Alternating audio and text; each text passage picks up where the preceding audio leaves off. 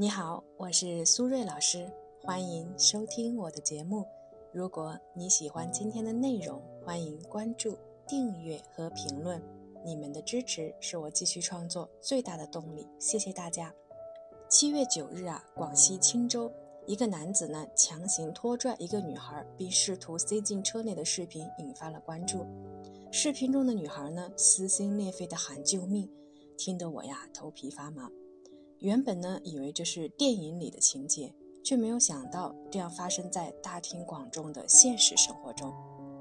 据说呢，男子不是第一次对女孩动手，之前呢也有过多次的暴力行为，并且呢威胁要把女孩活埋了。事后啊，视频中的男子发了道歉视频，也当着警察的面呢给女孩写了不再骚扰的保证书，达到了所谓的互不追究责任的目的。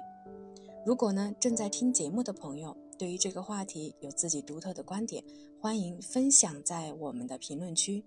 如果你也遇到了一些心理或者情感的困惑，也可以呢添加我的微信 b h 苏瑞和我聊一聊。再说一遍，我的微信是 b h 苏瑞。回到我们今天的主题，我觉得这个男人的道歉是毫无诚意的。只是啊，因为有监控拍下了整个过程，在网络舆论的谴责下，不得不道歉，迫不得已罢了。所以呢，不管是道歉视频还是保证书，这些呀，都是他想自保的一种手段而已。能够反复多次实施暴力行为的人，他不会觉得自己有错，所以他不配得到原谅，他应该得到的是法律的制裁。那作为一名情感咨询师。今天呢，也给大家几个温馨小提示：第一，预防为主，在生活中学会观察和分析对方的性格特质。从动机心理学的角度来说，脾气暴躁、容易情绪失控的人，一般呢具备四个特质：低求知、高运动、高还击、低公正。低求知的意思啊，是不喜欢思考，想干什么就干什么。习惯呢，先做了再说，行为冲动。高运动的意思是喜欢运动，很活跃，精力充沛。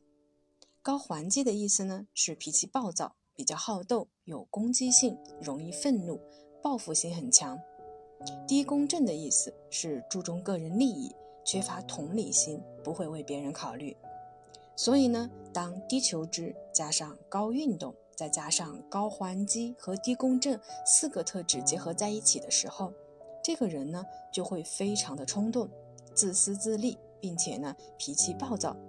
所以呢，当他觉得自己遇到了不公平的事情的时候啊，他就会说话大嗓门、摔东西，并且是手里有什么就摔什么，甚至极有可能大打出手。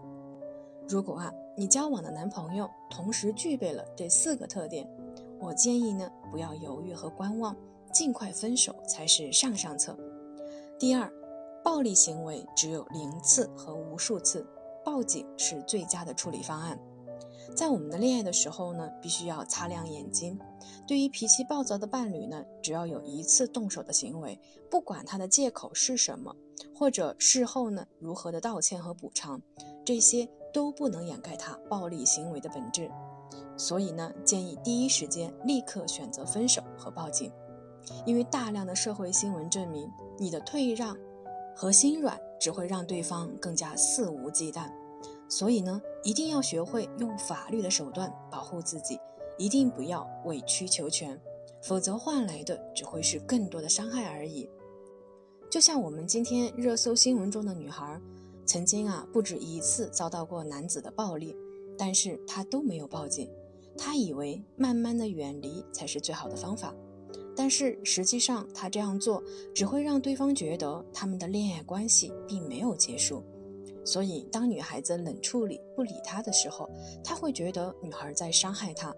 所以啊情绪更加高涨，进一步激化了暴力的行为。第三，一旦遇到暴力行为，必须指定人选呼救。为什么要指定人选呼救呢？因为在局面模糊不清的时候，人人都会倾向于观察别人在做什么，自己并不会率先行动，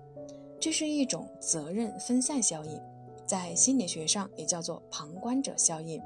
它指的是呢，当一件事仅仅要求一个人去完成时，那么这个人的责任感会很强，他会立刻开始着手做这件事，并做出积极的反应。但当一件事要求一个群体共同去完成，责任分散在群体当中，我们呢往往得不到一个良好的结果。